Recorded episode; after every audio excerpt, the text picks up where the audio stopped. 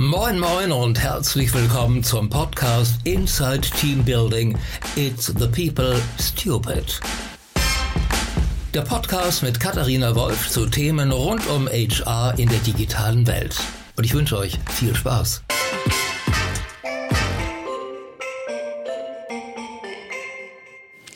Hallo und herzlich willkommen zu einer neuen Ausgabe von Inside Team Building. Ich sitze heute ähm, da, wo man die Digitalszene Deutschlands gar nicht unbedingt vermuten würde, wo sie aber neuerdings sitzt. Und zwar sitze ich in Bielefeld mit einem Mann, der es geschafft hat und ähm, er hört nicht so gerne Lob über sich selber, aber äh, ich darf es jetzt trotzdem äh, machen. Ich sitze hier mit Sebastian Borek, der ähm, momentan, glaube ich, für die Digitalisierung in Deutschland wahrscheinlich mehr tut als 95 ähm, Prozent der Digitalpolitiker dieses Landes. Er ähm, digitalisiert organisiert nämlich quasi eine gesamte Region. Äh, und zwar die Region um Bielefeld. Äh, lieber Sebastian, vielen Dank, dass du dir die Zeit nimmst, dass ich hier sein darf und euch ein bisschen besser als ähm, Founders Foundation kennenlernen darf. Ähm, und wir müssen jetzt ganz tief einsteigen, was ihr genau macht. Herzlich ja, willkommen. Ja, danke, super gerne. Vielen Dank für die wirklich lobenden Worte. Ja, also äh, loben, nicht nur, ähm, äh, weil ich dir schmeicheln will, sondern tatsächlich, weil ich, äh, ich habe ja immer Politik gemacht, deswegen darf ich das sagen, dass viele Politiker auch halt sehr, sehr viel in der Theorie machen. Mhm. Du machst halt einfach. Und, ähm, wir haben halt die Zeit zu machen. Wir müssen uns nicht in irgendwelchen Podiumsdiskussionen verlieren und irgendwelche Budgets freiräumen. Wir haben einmal das Vertrauen bekommen, wir haben die Vision vorgestellt, wir setzen die um und das ist echt was Tolles. Und deswegen würde ich auch da schon eine Lanze ein bisschen für die Politiker brechen. Die müssen ja ständig für ihre Dinge erstmal Wählerschaft und auch die anderen Politiker gewinnen und das, das kostet so viel Kraft. Das ist politisch, sind 80 Prozent, da hat man kaum noch Zeit, die Dinge einfach umzusetzen. Bei uns ist es genau andersrum. Das ist ganz toll. Sebastian, erzähl mal ganz kurz, ähm, du hast selber einen wahnsinnig spannenden Hintergrund als Gründer. Du kennst aber auch die Konzernwelt sehr gut von innen. Ähm, du hast lange bei Bertelsmann gearbeitet und Bertelsmann ist tatsächlich auch der Finanzier dieser Founders Foundation. Von daher erzähl doch mal kurz, woher du kommst und dann vor allen Dingen, was macht die Founders Foundation? Ja, also ich muss, es ist die Bertelsmann Stiftung. Ähm, ja. Dahinter steht eigentlich die Familie, Inhaberfamilie Mohn und die haben ja eine Stiftung gegründet, wo auch die Hauptanteile an der Bertelsmann SE drin sind. Das also das Geld, die Gelder werden dann gemeinnützlich verwendet. Das ist also allein schon auch eine tolle gesellschaftliche Verantwortung einer äh, deutschen Unternehmerfamilie, dass sie sagt, ich kaufe mir nicht noch ein Steak, sondern ich investiere es in Dinge, die wirklich Relevanz haben und die auch die Zukunftsfähigkeit dieses Landes unterstützen. Deswegen, wir sind von der Stiftung eine Tochter, äh, Tochterfirma ähm, mit dem Namen Founders Foundation, weil wir ein Fundament ähm, für Gründer aufbauen wollen, ein Pilotprojekt äh, in Deutschland schaffen am Stand Standort Ostwestfalen-Lippe, was für viele Leute immer, wieso machen die es in Bielefeld? Ja, ganz einfach, weil es keiner sonst tut. Äh, und es geht nicht darum, Dinge äh, noch besser zu machen, die gut laufen, wie in Berlin oder in Hamburg, sondern eigentlich da anzusetzen, wo es eben nichts gibt. Das klassische Henne-Ei-Problem, es gibt hier zu wenig Gründer und keine Infrastruktur. Äh, ja, weil wozu brauchen wir Infrastruktur, wenn wir keine Gründer haben? Und wir haben das einfach durchbrochen, weil wir glauben, dass gerade diese Region sehr wirtschaftlich sehr stark ist. Hier sind die 16, allein die 16 größten Unternehmen machen 70 Milliarden an Umsatz, sind sind in der Regel Inhaber geführt. Das sind also Menschen mit Verantwortung, die auch ähm, für Deutschland, den deutschen Mittelstand äh, sehr stark prägen. Und ähm, äh, daher gab es bisher hier auch gar keine Startups. Aber es ist eigentlich unsere Aufgabe, hier ein Ökosystem aufzubauen, das äh, oder sozusagen in erster Linie Gründer auszubilden, die dann äh, in dieses Ökosystem ähm, äh, hinausgehen und äh, es quasi mit begründen. Und ähm, das ist uns in den letzten äh, drei Jahren tatsächlich äh, gut gelungen. Und ähm, damit sind wir halt so ein bisschen, und das, deswegen fand ich das ganz schön, dass du das gesagt hast, tatsächlich so ein bisschen ein Positivbeispiel für die Politik, dass man es machen kann, wenn man es einfach macht und nicht drüber debattiert. Ähm, und ähm, wir sehen auch jetzt, dass viele andere Regionen mit ähnlichen Strukturen auch, auch folgen und hier vorbeikommen, sagen, sich das anschauen und inspiriert sind. Und das ist eigentlich was ganz Schönes, weil am Ende des Tages geht es nicht nur um die Region oder um Deutschland, es geht um ganz Europa. Und äh, da, da versuchen wir einfach kräftig mitzumischen. Und ihr macht ja vor allen Dingen, dass, also euer Ziel ist, oder ihr habt mehrere Einheiten, die ihr habt hier bei der Founders Foundation, aber euer Ziel ist vor allen Dingen, Unternehmer auszubilden. Ähm, erzähl mal, wie macht ihr das? Ja, das ist, äh, also der, der Grundgedanke war immer so eine Art Unternehmerschule und ähm, äh, vielleicht um das vorwegzunehmen, also Unternehmer sein äh, oder sein zu wollen, kann man nicht lernen. Das ist ein Impuls, das ist ein Talent, das ist ein Mindset, das ist eine Kultur, die ist auch so unterschiedlich gelagert. Also es sind introvertierte Unternehmer, es gibt Programmierer, die wollen einfach mit ihrem Code die Welt verändern. Es gibt die typischen Vertrieblerunternehmer, die wollen einfach schnell Märkte erobern. Ähm, äh, aber die haben alle irgendwie so eine, so eine Art von No Limits und einfach, äh, wir versuchen Dinge einfach mal auszuprobieren und ähm, setzen einfach ihre eigenen Ideen gerne um. Und äh, das kann man nicht tatsächlich nicht ausbilden, aber ich glaube, meine Hypothese ist, egal wo die Menschen leben oder aufwachsen, in welchem Ökosystem, hm, obwohl ich sage in Israel, ich glaube, da ist gerade quasi zum Beispiel in der, in der, Kindheit kriegt man da schon viel mehr unternehmerische Kultur hm, geprägt, aber ähm, äh, wir, wir können die Talente, wenn wir sie dann finden und für unsere Programme gewinnen, tatsächlich gut ausbilden, so dass sie in der Lage sind, ihre Projekte sehr zielgerichtet äh, auf die Straße zu bringen. Also bei uns kommen die Unternehmer halt rein in verschiedensten Phasen. Ähm, in erster Linie sind sie dann inspiriert. Wir gehen sehr stark dann ins Matchmaking, dass Leute ihr, ihren passenden Co-Founder finden. Wir gucken, äh, was sind relevante Trends, äh, was sind wirkliche Pain Points. Übrigens auch aus dieser Region, weil es bringt ja nur, ähm, macht ja nur Sinn, wenn wir tatsächlich auch auch Probleme lösen oder Opportunitäten nutzen, die hier eine Relevanz haben. Und ähm, da wird validiert und validiert und nochmal validiert. Und ähm, ich glaube, für viele Venture Capital sind wir, glaube ich, ein Traumdeal-Flow, weil äh, die Leute sind so gut ausgebildet und da kommt alles, alles hat ein Proof of Concept, alles hat Traction. Das ist relativ gut aufgestellt. Ist die Frage, wie groß sie noch werden können, weil wir uns halt, äh, wir sind eine gemeinnützige Organisation, eben komplett auf die Ausbildung konzentrieren. Das heißt, wir geben kein Geld, wir geben Know-how, Support, aber das auf Top-Niveau. Das heißt, wenn sie bei uns entlassen werden, dann sind sie immer am Markt sehr gern gesehen und allein zwei unserer Startups sind schon unter den Top 100 Startups in Deutschland, ähm, wow. sehr stark tech-getrieben. Ähm, die Region hat einen sehr stark technischen Hintergrund, das kommt uns zugute. Wir suchen eigentlich eher nach Sales-Leuten oder Leuten, die vielleicht auch ein bisschen mehr so ähm, ja, stärker in der PR im Hustling sind. Ähm, da gibt es viele beispielsweise in anderen Ländern, gerade zum Beispiel in Israel, da sind die besonders stark, viel visionärer, würde ich mal sagen. Hier ist man sehr bescheiden. Dafür sind die sicher, die, die Investments, die die Investoren dann machen, auch viel sicherer. Nee, und vor allen Dingen, ihr habt ja hier direkten äh, Zugang zu sehr vielen Unternehmen. Du hast gerade gesagt, 16 Milliarden Umsatz machen nur die stärksten Unternehmen, die in dieser Region sitzen. Das mhm. ist äh, ein großer Anteil des Bruttoinlandsproduktes Deutschlands. Ja, ähm, von ist daher, größer als Litauen. Ja, Wahnsinn, Wahnsinn. Ähm, äh, wir waren gerade drüben im, im Pioneers Club, den du auch mit initiiert hast, mhm. ähm, ein, eine Art Coworking Space, äh, wo Startups und, und vor allem Mittelständler aber sitzen und die, die Digitaleinheiten von Mittelständlern sitzen, so ein bisschen aus dem, wie Corporates das auch häufig machen in anderen Coworking Spaces, mhm. ähm, äh, so ein bisschen aus dem, aus dem eigenen Saft äh, mal ausbrechen, aus den eigenen vier Wänden ausbrechen. Ähm, was ist denn das Besondere und wie reagiert auch der Mittelstand darauf, ähm, wie so, wenn ein Startup ankommt mit einem neuen Produkt, wie offen sind die Mittelständler in der Region hier dafür? Ja, man muss in erster Linie was ich mal feststelle, also das Interesse ist da, es ist gewachsen in den letzten Jahren, ob das durch uns ist oder generell in Deutschland. Das Thema Digitalisierung hat auch was irgendwie mit Startups zu tun, weil die Startups eine, eine Arbeits- und Herangehensweise, die man eigentlich jetzt wieder braucht, die deutlich unternehmerischer ist, viel experimenteller. Und das ist eigentlich so die Haltung, die sich eigentlich ein, jedes Unternehmen wünscht. Nur hat, haben meiste Unternehmen halt entsprechende Strukturen und können jetzt nicht so agil agieren. Oder es verlernt. Oder es ist ja. tatsächlich verlernt. Es ist mich ganz witzig. Ich sehe das bei vielen Inhabern, auch vielleicht der Generation, die jetzt über 80 ist. Da haben wir ab und zu auch mal einige Besucher.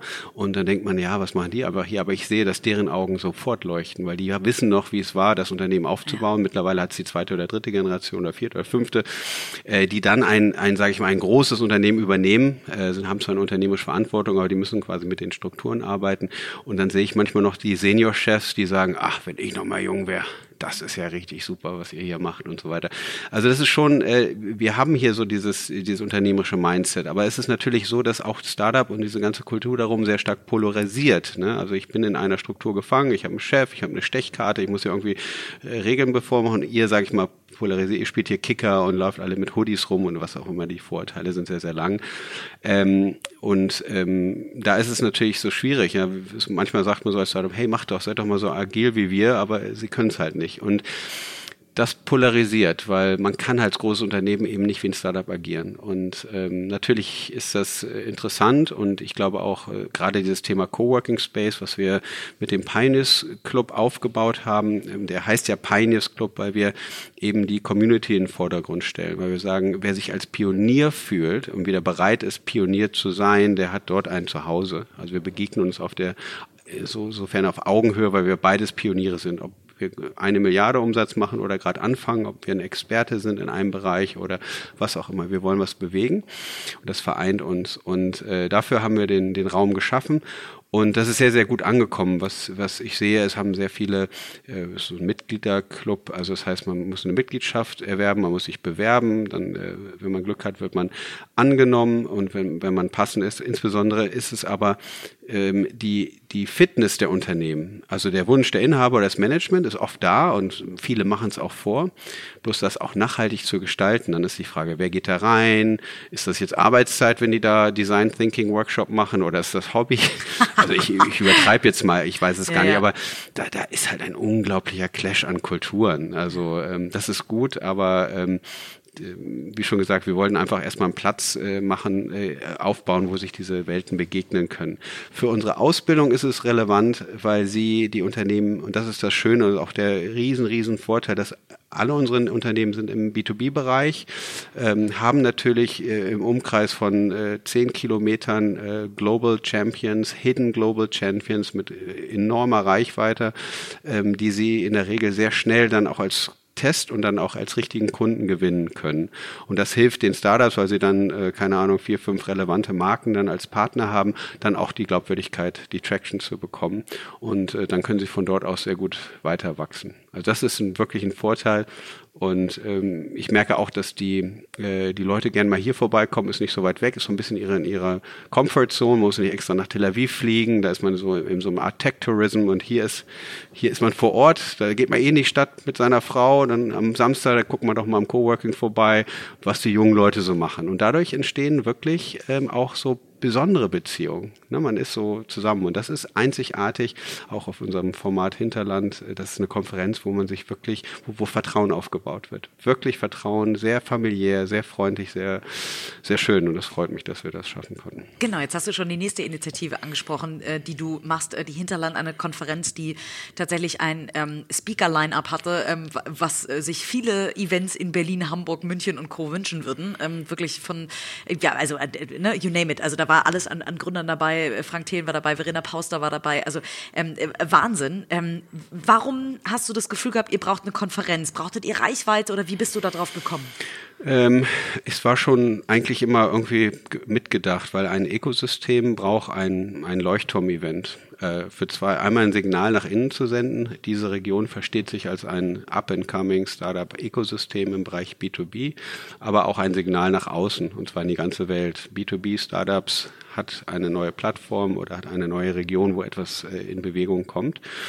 Und äh, diese Konferenz haben wir uns tatsächlich lange, lange, lange hin und her geschrieben, weil wir dachten, so eine Konferenz zu, versammeln, äh, zu machen, ist schon ganz schön anstrengend und wir hatten so viele andere Sachen noch zu tun. Wir wollten erstmal die Gründer äh, weiterentwickeln, ausbilden, erstmal mehr Substanz ähm, aufbauen, aber dann haben wir gesagt, jetzt im, ich glaube im zweiten Jahr, jetzt machen wir sie einfach mal. Witzige Anekdote, ich habe wirklich alle Events, großen Eventmacher äh, in Deutschland oder auch äh, Europa angesprochen, habe gesagt, hey, kommt hierher, habt ihr nicht Lust, einen Ableger zu machen? Machen. Das ist was Besonderes. Wir machen das mit euch und so, nee, irgendwie, nee, wir haben unsere Konferenz und nee, was sollen wir in Bielefeld? Und viele haben auch gesagt, also ganz ehrlich, also Bielefeld, da kriegst du ja keine Gründer hin, kriegst keine Gäste hin, keine Speaker hin, kriegst ja gar nichts hin. Also, äh, warum musst du dir das Brett, warum musst du es dir so schwer machen? Und ich habe gesagt, nee, wir, wir haben hier eine Vision. Wir wollen hier Deutschland nach vorne bringen, wir wollen hier einen Piloten schaffen, wir wollen eben auch diese Kraft des deutschen Mittelstands, die Inhaber zusammenbringen mit den führenden Startup-Köpfen, die Investorenszene und insbesondere auch die Gründer, die es hier gibt, denen eine Plattform geben, äh, sich zu, zu präsentieren und zu connecten. Und, ähm, und das war einfach eine, irgendwie eine gute Vision. Also ich, ich fahre gleich mal so mit, mit so Hochzeiten. Wenn so Hochzeiten, wenn man für eine Hochzeit auch weit in die Pampa fährt sozusagen, sind die das meistens die besten Hochzeiten. Ja, weil, weil keiner die, fliegen kann. Ja, genau, keiner kann, genau, sicherlich. Keiner kann fliehen, aber man hat sich schon, man hat schon sehr viel ähm, äh, auf sich genommen und man überlegt sich halt dreimal. Das heißt, die, die kommen, kommen. Und bei uns ist es sogar so weit, dass wir mittlerweile, äh, wir, man muss sich bewerben. Also wir, wir, wir sieben jetzt auch aus, weil wir A gucken möchten, dass es ein guter Mix von allen ist und wir wollen auch immer, wir fragen die Leute, was bringst du? Also wir wollen sagen, du musst doppelt mehr was bringen, nicht nur nehmen. Also dass du Kontakte suchst und vielleicht Kunden, das kann alles sein. Aber wir haben eine viel größere Vision. Wir wollen die Zukunft von Deutschland gestalten, die Zukunftsfähigkeit von Deutschland mitgestalten. Und äh, was kannst du dazu beitragen? Und da äh, ist ganz toll. Ich habe mich immer gefreut, so ein paar Antworten dann auch mal selbst gelesen, äh, wie viel Mühe sich die Leute gegeben haben. Und wir waren kom komplett überbucht, 1500 Bewerbungen. Ich schätze mal, nächstes Jahr wird es noch, noch mehr werden. Wir werden aber nie größer werden ne? weil wir, ähm, wir sind gemeinnützig in erster Linie organisiert und wir verfolgen eine Vision und es geht jetzt nicht nur ums Geld machen, sondern wir wollen die Qualität erhalten. Und deswegen freue ich mich auch wieder, obwohl ich weiß, es wird wieder super viel Arbeit. Und ich weiß heute noch nicht, wer da alles äh, wieder äh, sein wird. Ähm, aber wir wollen auch mal vielleicht das Format wieder auch neue Wege, neue Wege gehen, ne? anstatt die klassischen Formate toll. Und das ist wirklich was, was, glaube ich, einzigartig ist. Äh, neue Formate und immer wieder irgendwas neu denken und das Ganze mit Mittelständlern zusammen. Das ist wirklich ja. was Tolles. Ja. Ähm, aber lieber Sebastian, ich habe es vorhin erwähnt, ähm, du hast eigentlich selber gegründet. Und wenn man sich ähm, das anguckt, tatsächlich, dass du in New York gegründet mhm. hast und mhm. jetzt in Bielefeld Unternehmer unterstützt, mhm. finde ich das so großartig, weil du die, die, die, die große, weite Startup-Welt quasi nach Bielefeld bringst. Ähm, erzähl mal, was hast du gegründet? Wie bist du selber zum Unternehmertum gekommen? Ja, es ist, ich habe tatsächlich heute Morgen wieder an, an New York gedacht. Äh, da hat mir jemand irgendwie bei, bei LinkedIn gepostet, die Angel-Investoren in Uber. Ja. haben alle 25.000 Euro investiert und haben jetzt alle so 200 Millionen gemacht. Ja, ja.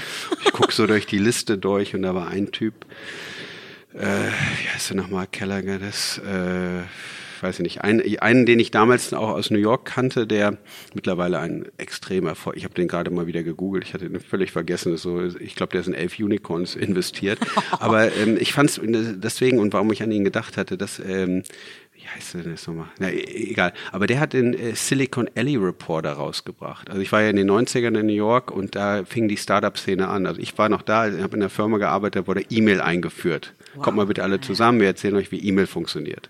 So, da macht man oben Name und Ad und dann .com und, und so.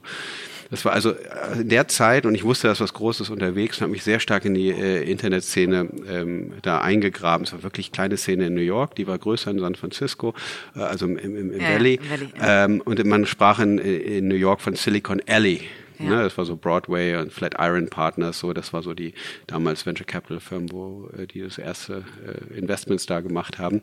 Äh, und da gab es einen Typen, si äh, wie heißt der denn? Callaghan, ist, äh, Simon? Nee, wir werden es einfach in den Folgentext ja, mit aufnehmen. Ja, müsste, müsste mal, ich, ja, ich bin, aber genau, und der hat den Silicon Alley Reporter rausgebracht, das war so die Industriezeitung, der hat die, die Szene da mit begründet ähm, und hat dann die ersten Konferenzen gemacht und, äh, und so weiter. Ich bin dann aus New York äh, weg, weil die, der ist ja auch irgendwann, da gab es den Dotcom-Crash und dann haben wir Pink Slip-Partys gefeiert. Pink Slip-Partys ist mal, wenn man seine Entlassungsbescheid kriegt, das ist so ein pinker äh, Wisch und dann gibt's die Pink Slip-Partys und so weiter. Es war alles äh, richtig cool, auch meine ganzen, äh, ich habe damals ein NYU studiert, Interactive Telecommunication Programm, da waren sozusagen die, die Gründer, waren so Professoren da, also ich war auch sehr in der Szene da vernetzt. Deswegen witzig, ähm, dass, äh, dass, äh, dass ich den Namen gerade wieder sah und denke, ja, was, der war halt super lange dabei. Der hat so eine Szene gegründet. Ich habe gesagt, na gut, ist jetzt völlig verrückt gedacht, aber er weiß, wo wir hier in 20 Jahren sind, mit den Leuten, die wir jetzt schon kennen, die hier vielleicht so kleine Unternehmen gründen.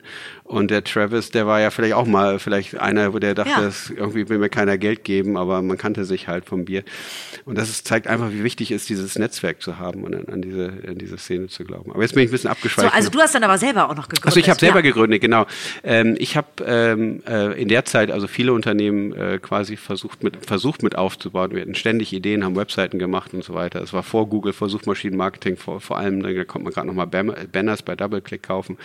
Äh, ich habe sogar Jeff Bezos damals auf der Konferenz getroffen, eine kleine Konferenz cool. und solche, also ja. nicht getroffen, also ja. er war auf der Stage, äh, ich hätte da hingehen können, es war sehr, sehr klein, also wir reden ja wirklich äh, 98, 99, okay. Und ähm, naja, und äh, dann, ich hatte dann ähm, damals ähm, äh, bei Pixel Park gearbeitet, das war für die, die etwas älter sind, so echt so die hotteste Online-Marketing, äh, Online-Agentur in Deutschland. Ich glaube, Bertelsmann hat sich so 80 Prozent eingekauft, es gab auch ein riesen IPO, sehr erfolgreiche IPO. In der Zeit war ich da, habe das New York-Büro mit aufgebaut und mit dem damaligen CEO äh, ähm, Harald Neidhardt und ich und noch im dritten äh, haben wir die Cardmine gegründet. Ähm, das war, war eine tolle Idee, ähm, die, also nur mal von der Innovation, wir haben es ermöglicht, Postkarten aus dem Internet zu schicken. Wir hatten einen Kunden, Procter Gamble, und die haben Pro Produktproben verteilt. Und ähm, als der uns sagte, ja, hier kann man die Leute können, wir haben damals das äh, Procter Gamble Projekt für Hugo Boss gemacht, äh, für, den, für die Duftmarke. Und äh, da haben wir gesagt, hier können die Leute ihre E-Mail, ihre Adresse eingeben, dann kriegen die bei der nächsten Sendung ihr Sample, eine, eine Duftprobe. Und dann haben wir gesagt, boah, das dauert aber lange, bis das in alle Länder geht. Und da haben die irgendwie, keine Ahnung, acht Wochen auf ihre Probe gewartet. Und da habe ich gesagt, sag mal, wir könnten doch eigentlich so Karten drucken, wo wir ähm, äh, direkt mit Print-on-Demand-Technologie, dass, dass Leute sich gegenseitig Karten schicken, als kleine Grußkarten ja. mit dem Duft. Und das fanden wir alle gut, das fand Procter Gamble auch gut. Wir haben dann unsere Jobs gekündigt und haben die Firma aufgebaut. Das war die erste Firma äh, komplett in diesen Hype rein. Das war super toll mit tollen großen Visionen. Die gingen so weit, so, oh, wir sind eigentlich die neue Post, weil zukünftig schickt man das digital und wird vor Ort dann ausgedruckt und, und wie auch immer. Es war eine irre Zeit. Wir haben auch äh, viel, viel Venture Capital gekriegt damals. Wir wollten gar nicht so viel, aber wir haben tolle Bewertungen gekriegt und äh, konnten das dann aufbauen. Und da bin ich witzigerweise auch mit dem Euro europäische Hauptquartier, es war in Hamburg, weil wir da auch einen Fonds hatten, der in uns investierte wir reden jetzt äh, Jahr 2000, das ist jetzt 19 Jahre her und neulich schickte mir einer aus der Zeit dann auch nochmal, es ist wohl auch ein Startup, da kann man halt Postkarten vom Handy schicken und der verschickt mittlerweile pro Jahr 25 Millionen. Ja, wow. Und wir haben, glaube ich, äh, insgesamt drei Millionen oder so verschickt ja. über mehrere Jahre. Die waren werbefinanziert und so weiter. Aber da zeigt man mal, wie lange es dauert, bis sich so Leute äh, dran gewöhnen, bis die Technologie da ist. Aber das war das erste größere Startup, wo wir halt auch Venture Capital gekriegt haben. Wir haben natürlich unzählige Projekte vorher ausprobiert, getestet, validiert und dann nicht mehr gemacht. Aber das äh, war eine ganz, äh, ganz tolle und prägende Zeit in New York und ich vermisse es immer noch so ein bisschen. Ich habe neulich einen Film gesehen, wie so äh, Startups aus Israel so nach Venture Capital suchen. Ich finde es nach wie vor spannend, so rumzugehen, immer die Hoffnung, unten am Fahrstuhl zu, zu, zu stehen und zu sagen, klappt's jetzt oder klappt's nicht? Und dieses Excitement, also ich habe es heute noch und manche Gründer sehe ich das dann nicht die sind dann so, ja, ich so, ist das nicht cool? Ihr habt noch kein Geld, ist doch super. Dann müsst ihr noch ein bisschen was machen. Dann, ihr habt es offensichtlich noch nicht raus. Aber es ist jeden Tag, every day is day one. Und heute könnt ihr vielleicht eine Finanzierung machen oder einen super Co-Founder kriegen. Diese Aufregung, und die hatten wir in New York. Und da denke ich super gerne äh, rüber. Und dieses Feuer brennt heute noch in mir. Das ist so cool und so wie du das erzählst, ähm, äh, ne, viele sagen ja über New York, New York ist eine Stadt, in die kommt man, aber aus der geht man nie wieder. Ähm, was hat dich denn zurück, äh, was hat dich denn bewogen, zurück nach Deutschland zu kommen? Also ich, äh, ich glaube, mein Vater hat neulich auch mal gesagt, ich dachte, du kommst eigentlich nicht mehr zurück. Hat er mir vor ein paar Jahren mal gesagt. Äh, er hat es hoffentlich trotzdem gehofft. Nee, nee, also es, nee, also obwohl im, im, im Sinne, die geht's richtig gut ja. und äh, wir haben gar nicht so quasi mit dir mehr gezählt, ähm, weil wir haben auch ein Familienunternehmen und da ging es auch mal um das Thema Nachfolge und so ja. weiter.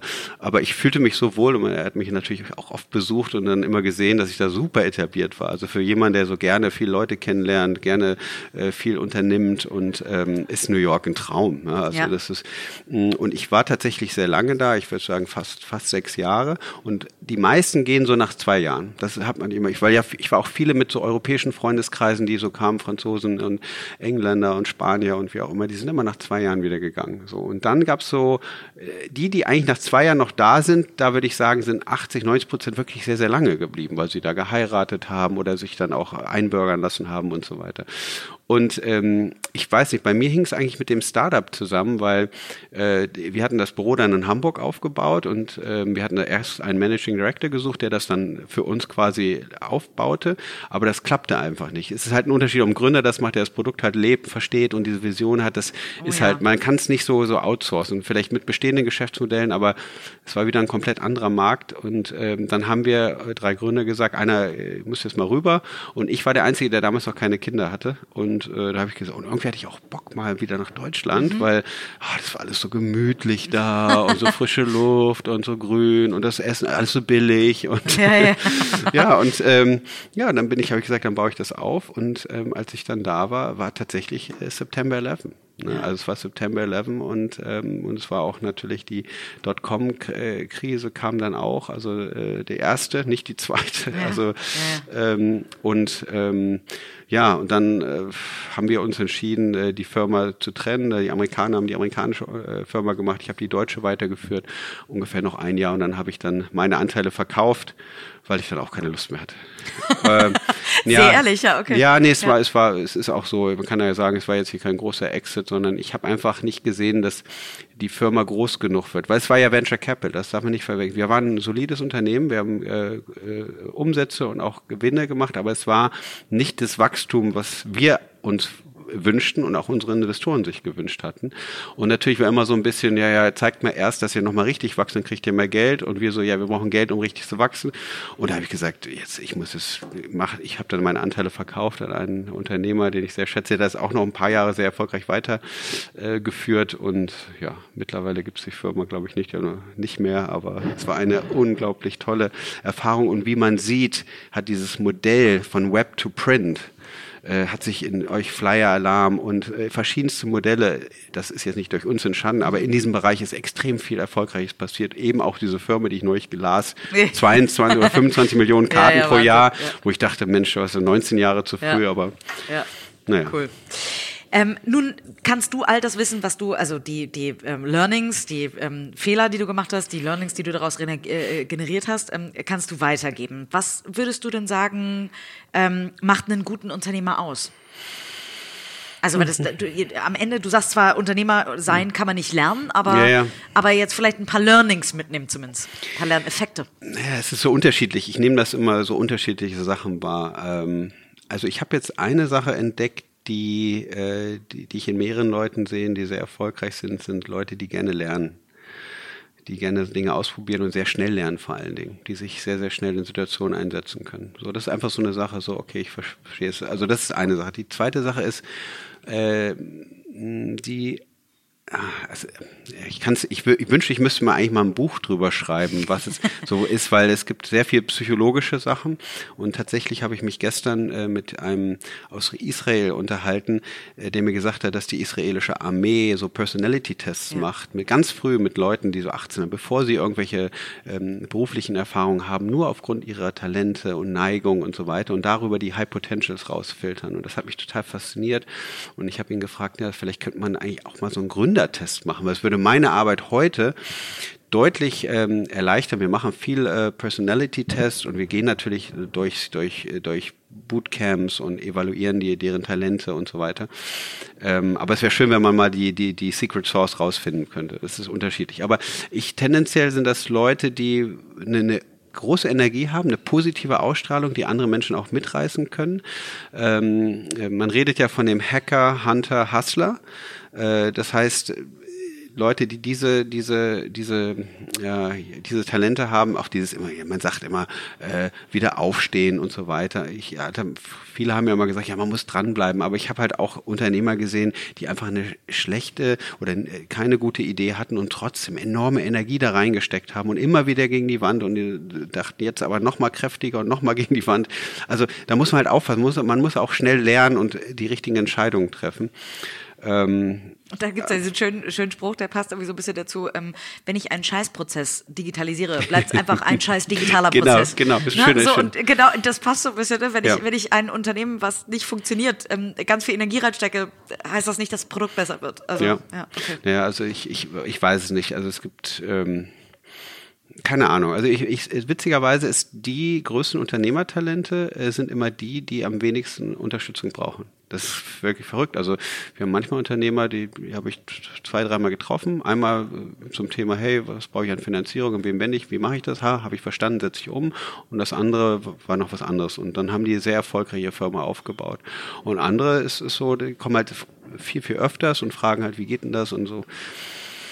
Ich weiß es nicht. Also ich frage, also wie schon gesagt, wir müssen den Test vielleicht mal zusammen entwickeln. Ja? Ich habe schon mal ein bisschen. Ist, ja, das fände ich wirklich äh, interessant. Ähm, das macht ja Facebook ja auch mit der Werbung. Die gucken sich Profile an und dann matchen die mit ähnlichen Profilen. Ja. Ne? Also vielleicht würden wir dann mal anfangen, dass wir die erfolgreichsten Unternehmer nehmen und dann benchmarken. Ich glaube, ähm, äh, da gibt es so ein ein Buch, wie hieß das nochmal? Äh, äh, ja, irgendwas, irgendwas mit Rich. Das ist, das ist tatsächlich mal eine Studie, da hat einer 1920 äh, so Dale Carnegie, also nee, nee, nicht Dale Carnegie, aber Carnegie, diese ganzen äh, damals großen industriellen Unternehmer untersucht und versucht runter zu definieren, was haben die eigentlich gemeinsam. Secret Sauce, ja. Äh, Think and Get Rich heißt das. Ah, ja. Think and Get Rich, das ist ein Buch, das ähm, wurde mir mal empfohlen und äh, das ist, das sollte man vielleicht mal neu aufsetzen äh, anhand der Startup-Szene. Ja. Das wäre ein schönes Buchprojekt, fällt mir mal ein. Das ist gut. Sehr gut, Ja. klasse. Ähm, kommen wir einmal zum Eingemachten, denn ich könnte mir vorstellen, dass Bielefeld für vieles total gut ist. Ne? 16 Milliarden, ich wiederhole es nochmal. Äh, total Ja, aber das ist, B2B-Zugang. das ist nicht gut, weil die, was bringt's? Das sind 16 Milli äh, 60 Milliarden. 60 ja, Milliarden ja. Oh wow, da falsch notiert. Oh, okay, alles klar. Oder sogar 70, glaube ich. Aber ist ja die ostwestfälische Understatement. Ja. ähm, äh, nee, nee, das ist ja. Die Frage, ist das gut oder schlecht, das, das weiß ich ja nicht, weil es ist ja viel Kapital in einem in einer traditionellen Markt. Das he- heißt ja, es, es läuft. Ja. Auskömmliche zu gut, alles ja. gut und auch ob ich jetzt hier ein Startup aufbaue oder hier den Prozess digitalisiere, das machen wir alles schon Stück für Stück, läuft ja erstmal. Wir müssen Aber noch gut, wir gehen, mal, wir gehen mal davon aus, dass es gut ist, dass man Zugang zumindest zu diesen Firmen und zu dem, äh, zu dem Richtig. großen Kapital Genau. hat, die ja auch vielleicht mal investieren können. Das ist richtig, ja. Aber ist es hier leicht, ein Team zusammenzustellen? Ist es leicht, hier Talent zu finden? Und also vielleicht erstmal die Frage, bevor wir dazu kommen, wie ihr das macht. Also ist es hier leicht, Talente anzulocken? Also wir haben im, im Bereich, also je, je nachdem, für, für alle ist es schwierig, Talente zu finden. Egal Moment, wo. ich bin der Jurist, ich darf sagen, äh, Ja, ja. das kommt drauf an. nee, nee, nee, aber es ist, ist tatsächlich, es ist, egal wo, also ich, ähm, äh, es ist, äh, ich, seitdem ich äh, in der Startup-Szene oder mal, egal wo ich arbeite, ich habe immer Probleme, Talente zu finden, weil ich glaube, die besten Leute zu finden, ist halt ein- einfach, da braucht man viel, viel, viel Zeit, viel Geduld und ein gutes Händchen, eine gute Persönlichkeitsstruktur, weil im Endeffekt arbeiten die Leute für Menschen und nicht für Firmen und nicht für Regionen und ich glaube, wenn es stimmt und wenn die Vision stark ist, kommen die überall her. Also das ist so meine Überzeugung. Aber natürlich äh, für junge Leute, die gerade auch, äh, gerade, äh, die vielleicht gerade fertig sind studieren, ist beispielsweise Berlin oder London ist natürlich ein ganz anderes Ökosystem, was viel aufregender ist. Obwohl ich sage, da wird äh, Bielefeld wirklich äh, in vielen Sachen einfach unterschätzt. Also ich habe noch keinen alle sind, fahren zurück und sagen, ach, ist in jedem Fall besser, als ich dachte. Und, Geht mir auch so. Ja, ne, und du, du hast ja noch nicht mal alles gesehen, Ja. weil wir haben ja auch eine, eine tolle, tolle Szene, Restaurantszene und so weiter. Das also, wissen die meisten gar nicht. Und ähm, also von daher ist es, ist es schwierig, aber wir haben hier eigentlich äh, mehr Herausforderungen, gutes Sales-Talent zu finden als die Tech-Leute, weil wir aufgrund der vielen Maschinenbauer schon sehr technische Ingenieure haben, die sehr strukturiert analytisch denken. Wir haben sehr stark früh auch in dem Bereich KI hier, KI in Robotics entsprechende äh, Studiengänge und äh, die sehr auch Exzellenzcluster sind, also weltweit gefördert. Und da haben wir einen guten Zulauf. Also wir haben die eine Firma äh, die auch bei uns äh, sich entwickelt hat, die hat jetzt mittlerweile 50 Leute, auch teilweise aller Welt, weil die hier auch studieren in den Bereichen. Also wir haben im Bereich Computer Science, wir haben durch, durch Nixdorf, äh, was damals ein sehr, sehr großes Unternehmen war, hier in der Region in Paderborn, halt auch so eine IT-Kultur. Also die ist schon, also da sind wir stark Tech. Was uns fehlt, ist nochmal die, die, die Sales Talent. Und wie geht ihr daran? Also ihr als also die ihr die ähm, Founder sucht, die zu euch kommen, die dann für die äh, äh, für die Startup Gründungen Personal suchen. Wie wie macht ihr das? Also Ja. ihr schaltet Gott sei Dank, also kann ich ja auch an der Stelle sagen, auch wenn ich mir ins eigene Bein schieße, äh, ähm, nicht für alles braucht man Headhunter und nicht für alles sind wir Headhunter gut. Deswegen ähm, wie macht ihr das? Also für unser Team nutzen wir auch natürlich, äh, für unser Founders Foundation Team nutzen wir natürlich auch Direct Search, Headhunter und so weiter, obwohl wir auch einen sehr guten Prozess dahinter haben. Ähm, die Gründer, ähm, äh, die suchen wir, indem wir, also wir haben einfach, wir haben uns einfach die klassische äh, Founder Journey angeschaut. Ne? Wo- Wo, in welcher Phase sind eigentlich Gründer? Wie kommt man zu einer Idee? Wie findet man seinen Co-Founder? Wo steht man und so weiter? Und haben dann ähm, unterschiedlichste Formate äh, entwickelt, wo wir sagen, okay, ähm, hier gibt's Talente, die finden Unternehmertum irgendwie interessant. Und ähm, die laden wir jetzt einfach mal ein zum klassischen Fireside-Chat und dann bringen wir Gründer auf die Bühne, Gründer aus allen Bereichen, also äh, weibliche Gründer, männliche Gründer, ältere Gründer, jüngere Gründer, technisch versierte Gründer, äh, so um auch um den Leuten ein Gefühl zu geben, Mensch, der oder die ist ja so wie ich.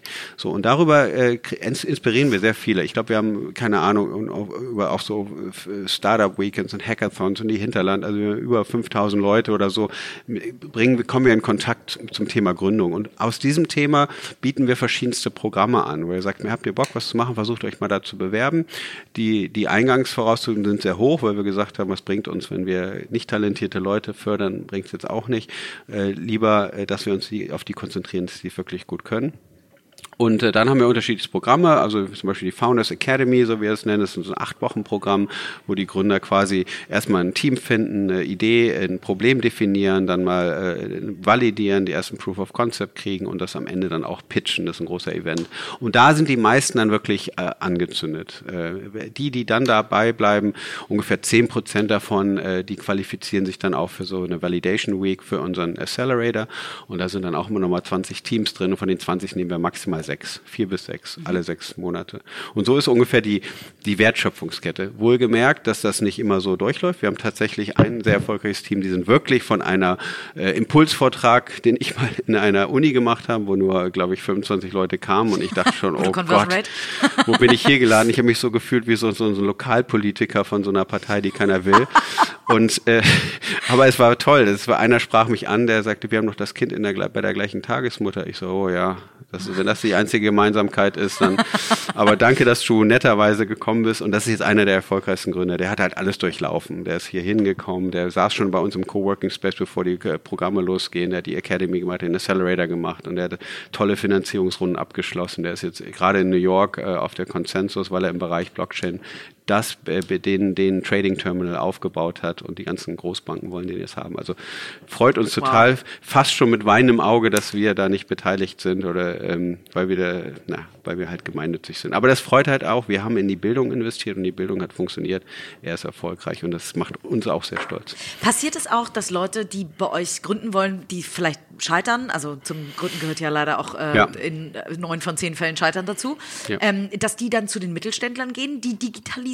Also geht das ja. den Mittelständlern auch so, dass ab, die so leicht. Ab, absolut. Leute also deswegen, also so ein bisschen, das ist so Abstrahleffekte, wenn man das so will. Wir hatten auch in einem Batch hatten wir ein, ein Team, äh, ein Zweierteam, die haben etwas probiert. Ich habe am Anfang immer gesagt, hm, ihr müsst das noch ein bisschen pivoten, ein bisschen anpassen, weil ich glaube, so wird es nicht funktionieren.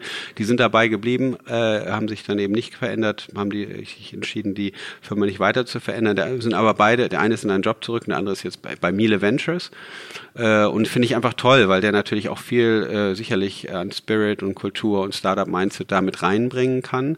Äh, das heißt, da profitiert der Mittelstand. Und wer weiß, der geht in zwei Jahren wieder raus, weil der ist jetzt im Smart Home-Bereich, findet er eine tolle Applikation, wie man Waschmaschinen vielleicht äh, steuert oder was auch immer und kann dann wieder gründen. Ähm, das ist einfach schön. Also bei uns kann ich sagen, scheitert keiner weil auch das Scheitern an sich ein Riesen-Learning ist ähm, und man fällt immer noch sehr, sehr weich. Ne? Und das ist so ein bisschen, was äh, die Mittelständler auch immer hier sagen, ja, aber wenn, wenn die scheitern und Insolvenz und, oh, und Haus weg und so, das ist noch verhaftet mit Scheitern, äh, wenn man von Scheitern im Unternehmertum äh, spricht, dass wir alle experimentell Dinge probieren und wenn es nicht geht, wieder zumachen und wieder weitermachen. Ja, und die wenigsten persönlich haften, ne? Auch und die wenigsten, da, richtig, ja. kaum einer äh, haftet eben persönlich. Ähm, aber das hat halt auch die gewisse Verantwortung. Ne? Also wir haben auch äh, äh, Gründer gehabt, die haben viel, viel Geld eingesammelt, gerade die ersten, da war eine große, auch würde ich mal sagen, Euphorie. Äh, hier erstes Startup, cooler Gründer, interessantes Thema, visionär und er hat eine große Finanzierungsrunde gemacht. Ich fand für, für eine Seed-Runde viel zu groß. Ähm, und ähm, ja, irgendwann war das Produkt dann nicht so richtig fertig und Sales noch nicht richtig am Start und dann wurden die Gesellschaft halt unge ungeduldig und dann haben wir jetzt mittlerweile auch bei der Liquidation ein Stück weit mitgeholfen, aber nicht so in der technischen, sondern halt auch die die Erwartungsmanagement im Investorenkreis, weil natürlich ist es sehr un, ungünstig, wenn jemand sagt, ich investiere jetzt erstmal in ein Startup und irgendwie ist das Geld jetzt weg und ich habe irgendwie von und äh, da muss man halt auch, das ist, gehört auch dazu, dass eben nicht nur die Startups lernen zu scheitern. Ich glaube, die äh, für den war das äh, schmerzhaft genug, aber aber auch die Investoren die, für die ist es halt auch ein Scheitern. Und da müssen wir halt auch, ist es mir einfach wichtig, dass die meisten wissen, das ist hier einfach, äh, äh das ist ein Experiment. Äh, ob die Glühbirne leuchtet oder nicht, können wir nicht sagen, aber kostet erstmal 100.000 Euro. Seid ihr dabei? Ja. Und ich habe wieder äh, gestern auch nochmal eingetroffen, ein tolles Gespräch, gestern waren viele Israelis hier, der sagt, wenn die Geld raisen, ähm, ich möchte nur wissen, sind sie bereit, das Geld zu verlieren? Ja. Als erste Frage, und ich finde das eine die sind ja sowieso sehr straight, die Israelis. Finde ich eine richtig gute Frage. Seid ihr bereit, Geld zu verlieren? So, ja, okay. Dann erzähle ich euch meine Vision. Weil ich finde, das ist, äh, ist glaube ich, ganz wichtig, um den Leuten zu sagen, das ist Venture Capital, das ist kein Fremdkapital und das muss, muss sich jeder bewusst sein. Und da ist noch viel. Deswegen dieses, diese Milliarden auch in diesem Family Office. Hier ist viel Kapital, aber das ist unternehmerisches Kapital, was durch harte äh, Arbeit erarbeitet ist. Durch über Generationen. Über Generationen. Und ich, ich, ich, wir arbeiten mit einigen größeren Mittelständen auch zusammen und auch in Geschäftsbeziehungen. Da wird auf Heller und Pfennig äh, abgerechnet, auch hart kalkuliert. Und da wird nichts geschenkt. Äh, sollte man ja auch nicht. Aber das ist so der ehrbare, der, der, der, der nicht nur der ehrbare Kaufmann, aber so der Oldschool-Kaufmann, mhm. ne, der im Buch sitzt und mein Großvater war auch so, mein Vater auch so, mein Onkel sind alle so. Ne? Das ist, man wird ja nicht wohlhabend vom Geld ausgeben. Und jetzt soll man in etwas investieren, was keiner versteht.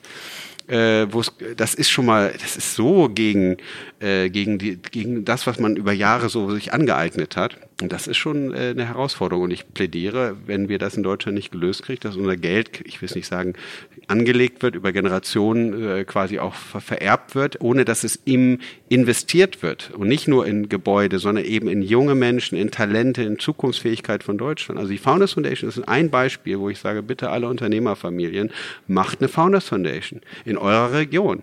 Bildet die nächste Generation Gründer aus. Macht was Sinnvolles mit eurem Geld. Ja, Museen brauchen wir und wir brauchen auch Bilder und Startuhren und alles mögliche Schulen und, und da gibt es viele Sachen, aber überlegt, jetzt geht es um die Zukunftsfähigkeit.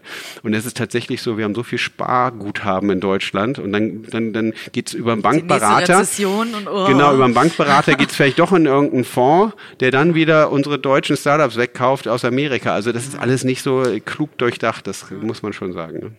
Also da, da stecken auf jeden Fall ganz viele äh, Learnings drin, die ähm, schon generiert wurden oder noch generiert werden. Ähm, was hattet ihr denn hier für Fuck-Ups? Also ich kann mir vorstellen, ihr habt das hier alles aus dem Boden gestampft. Ähm, wo sind Dinge schiefgelaufen, aus denen du gelernt hast? Hm, jetzt muss ich mal gucken. Also es, ich muss, muss wirklich sagen, äh, äh, knock on wood, die Dinge sind im Großen und Ganzen bisher gut gelaufen. Ähm, ich, ich guck mal. Ich glaube so, ähm, also ich würde sagen, nicht so ein, so ein ist kein, noch kein Fuck-up, aber es ist eine Herausforderung. Als wir hier angefangen äh, haben, gab es natürlich schon viele Akteure an den Universitäten, die auch so Coworking Spaces bauten, die irgendwelche äh, Entrepreneurship-Ausbildungen machten und so weiter. Und dann sind halt wir auf dem, auf dem, aufs Spielfeld gekommen ähm, mit unserem Ansatz und viele haben uns halt als Mitbewerber oder teilweise auch als Wettbewerber empfunden. Und wir hatten natürlich ähm, ähm, ähm, sage ich mal, ähm, ja, ist unser Kerngeschäft. Wir sind keine Uni, wir sind kein Unternehmen, wir sind keine Behörde, wir machen nur Gründerausbildung und das machen wir natürlich extrem fokussiert und mit viel Engagement und natürlich haben wir auch die Möglichkeiten, die besten Leute hier zu gewinnen. Und ähm, was ich nicht als Fuck-up sehe, aber ich würde mir halt wünschen, dass wir in der Region und ganz Deutschland viel mehr zusammenarbeiten ne, die ganzen Ausbildungsstätten. Und ähm, ich finde, das ist nicht ein Fuck-up, aber da, da, das war, da haben wir versucht zu kooperieren und zu gucken, aber man ist doch zu stark wahrscheinlich im Wettbewerb. Das ist, ähm, da habe ich aber noch keine Lösung. Ähm, das ist, äh, aber so richtig Fuck-up. Ich muss gerade mal überlegen. Also wir haben immer viele, viele kleine. Also wir haben eben nicht diesen, diesen Fuck-up, sondern immer so kleine. Sonst würdet ihr wahrscheinlich aber, nicht existieren, weil ja, wenn wir, der eine große ja, Fuck-up aber wir haben ja auch so eine Glocke im Büro und wir klingeln die für Fuck-ups und für, für, für Highlights. Ah, nicht nur für Highlights. Das Nein, heißt, für ah. Fuck-ups und so weiter. Und wir, wir, wir sagen das auch, es ist zum Beispiel bei den, bei den Gründern so, hey, ich habe ein Learning gemacht, also ganz ehrlich, wenn ihr das und das wollt, macht das nicht. Und wie teilt ihr das? Dann ja, über, die, der, über die Glocke. Der, der ja. läutet und dann kommen alle zusammen ja, genau. und dann teilt er genau dann schon sein Learning. Ja, ja, also die kommen dann teilweise aus den Büros raus, aber ja. muss jetzt keiner zusammen, aber da ist so, hey, ich möchte euch mal was sagen. Also oft, also ich sag mal, ich würde mal sagen, 80 Prozent ist so, oh, wir haben eine Finanzierung geclosed, wir haben Kunden gewonnen oder was auch immer. Ähm, oder, aber es gibt auch Fuck-Ups, die dann äh, genannt werden. Ne? Und das finde ich immer am besten. Und, ja, ähm, Fuck-Up Night every day. genau, wir haben das, wir haben das Konzept Fuck-Up Night hier auch natürlich implementiert. Das gab es vorher, das hat einer aus der Region gemacht, der war dann bei uns Entrepreneur in Residence, hat mittlerweile erfolgreich eine Firma aufgebaut, die auch, wo Dr. Oetker investiert ist, äh, macht ein ganz tolles äh, Thema im Bereich KI für Bäckereien, äh, wie sie da die Absatzplanung organisieren. Das ist wirklich beeindruckend, wächst auch sehr gut. Und ähm, ja, deswegen das Fuck-Up, ich war jetzt, ich war natürlich auch auf der ersten Fuck-Up-Night, habe ich mich natürlich auf die Bühne gestellt und habe über meine Fuck-Ups nachgedacht. Aber ich, ich muss wirklich sagen, bei der Founders Foundation, es, es liegt wahrscheinlich an meinem Co-Founder, ähm, der äh, ist, äh, wir überlegen, wir sind ein gutes Team. Also eine impulsive Idee, ja, ist so und dann sagt er, lass mal überlegen, machen wir Schritt eins und zwei. Also wir, also du bist der Impulsive und er ist der Strukturierer, der ja. deine Ideen strukturiert. Ja. Also ja. komplett komplementär. Und auch vom Timing und von der Priorisierung. Und ich, äh, und wir haben halt schon einen guten Plan. Also als das äh, Projekt aufgebaut wurde, da haben die, hat er und natürlich auch ein großes Team sich sehr, sehr viele Gedanken gemacht, wie man das machen kann, wo es drauf ankommt. Und äh, da war schon sehr, sehr guter Fahrplan. Und ich konnte das so mit, mit meinen Kreativität, mit meinen Impulsen, meinem Netzwerk befüllen also so einen großen Fuck-up noch nicht. Also ich, ich, ich warte noch so ein bisschen. Also es viele, viele Kleinigkeiten. Es ja. muss man gucken, man hat viel mit Menschen zu tun, hat viel mit Egos zu tun hier und da. Ähm, ähm, ist es immer eine Herausforderung. Wir haben ein Team, das mussten wir schnell aufbauen. Das sind viele Menschen, wir wachsen sehr, sehr schnell, die alle zusammen zu koordinieren und so weiter. Das ist viel Learning. Ne? Also wir hatten zum Beispiel letztes Jahr war das Team so ein bisschen auf der Bremse. Die sagten so, äh, nee, also momentan ein bisschen überarbeitet und irgendwie zu wenig Wertschätzung und solche klassischen Themen. Da haben wir viel gelernt und äh, sind jetzt in so einen Prozess gegangen, wo wir ganz klare OKRs, wir haben die OKRs jetzt eingeführt mit dem Team zusammen und so weiter, viel transparenter kommuniziert. Wir haben viel gedacht gedacht und das Team manchmal nicht ganz mitgenommen. Das sind so kleine Fuck-ups, die aber, die jetzt eben noch kein Fuck-up war, im Sinne ist jetzt nichts passiert, keiner gestorben, keiner gekündigt, äh, kein Geld verloren oder so, was auch immer, sondern, aber es waren so, so Warnsignale und äh, wir sind halt sehr, sehr reaktiv, wir überlegen uns das und, und justieren das. Das machen wir in dem Fall sehr unternehmerisch. Aber es gab nicht so diesen, diesen wie auf den Fuck-Up-Nights. Ja, ja. äh, da gab es ja wirklich tolle Fuck-Ups. Äh, da hatten wir jetzt noch nicht. Ne? Also, ja. keine Ahnung, wir nennen den Namen Founders Foundation und merken, dass es italienisch Arschloch heißt. Ja, ja, genau. Sowas hatten wir leider nicht. Oder äh, so wie Creditech, die angefangen haben und gesagt haben, wir machen das und dann gemerkt haben, wir, wir starten in Deutschland. Ach, der deutsche Markt, äh, den dürfen wir gar nicht machen. Oh, ja, shit. genau. Ja. nee, das haben wir, das, das machen wir schon wirklich, wirklich gut. Äh, ähm, aber der ist gar nicht so, viele kleine Sachen. Aber ich muss mir noch mal überlegen. Wie messt ihr denn Erfolg? Erfolg? Also ähm, hm, ihr seid, ja. ne, ähm, wie, wann sagt ihr, die Founders Foundation ist erfolgreich? Ähm, ja, das ist, äh, weil wir, wir sind gemeinnützig organisiert und für jemanden, der jahrelang eigentlich jeder Umsatz-Euro hinterher gejagt ja. ist und geguckt hat, dass er die Leute bezahlen kann oder ähm, die Ziele erreicht, ähm, ich, ich, brauchen wir das? Und wir haben uns, wir haben überlegt, wie können wir eigentlich unseren Erfolg messen und wie können wir zum Beispiel auch messen, dass wir auf dem richtigen Weg sind. Und den Funnel, den ich vorhin beschrieben habe, ist ja eigentlich ganz einfach. Ich habe immer gesagt, Talente sind für uns wie, wie Umsatz und äh, erfolgreiche Startups, äh, die venture finanziert, die skalierbar sind, die so richtig gut laufen, ist für uns der Net Profit. Und alles dazwischen ist unsere Operations und versucht das dahin zu transportieren. Und ähm, deswegen zählen wir natürlich, was haben wir für eine Reichweite, mit wie vielen Leuten kommen wir in Kontakt wir können dann messen, ähm, wie viele Leute kommen zu unseren Events, äh, wie viel davon konvertieren und qualifizieren für die Academy, wie viel kommen aus der Academy raus und konvertieren, also quasi bewerben sich und qualifizieren, werden auch angenommen im Accelerator. Wie viele Leute kommen aus dem Accelerator, wie viele Startups äh, haben wir, wie viel Venture Funding kriegen die, wie viele Arbeitsplätze haben die geschafft, wie viel Umsatz haben die, was die kumulierte Bewertung. Und da haben wir jetzt schon die ersten Zahlen, das uns auch ganz stolz macht, weil wir dadurch jetzt das gut messen können. Also wir haben jetzt zum Beispiel nur die Top 10 Startups nehmen, die haben insgesamt knapp 7,2 Millionen äh, Euro Venture Capital eingesammelt. Das ist für uns auch immer, wenn ein dritter Partner von außen sagt, das ist, ist eine coole Sache, was ihr hier macht. Also das ist ja dann, Venture Capital hat ja nichts anderes zu tun. Die geben ja nicht nur Geld, sondern die analysieren ja auch die erfolgsabhängigen äh, Chancen. Ähm, dann haben diese Firmen allein 180 Arbeitsplätze hier in der Region geschaffen. Super. Äh, kumuliert machen sie, das weiß ich jetzt, ist die Zahl vor sechs Monaten waren es so 10 Millionen Euro. Und ähm, die kumulierte Bewertung nach der letzten Finanzierungsrunde kann ich auch nicht sagen, aber es war mal so bei 48,50. Also haben alle eine sehr, sehr gute Bewertung. Ähm, und das, obwohl die Leute, die das, die, die Founders eben nicht so auf die Trommel hauen, ähm, da wäre, sage ich mal, mit der Substanz äh, in Berlin oder in Amerika, würde ich sagen, nochmal dreifache Bewertung drin. Ja, irre.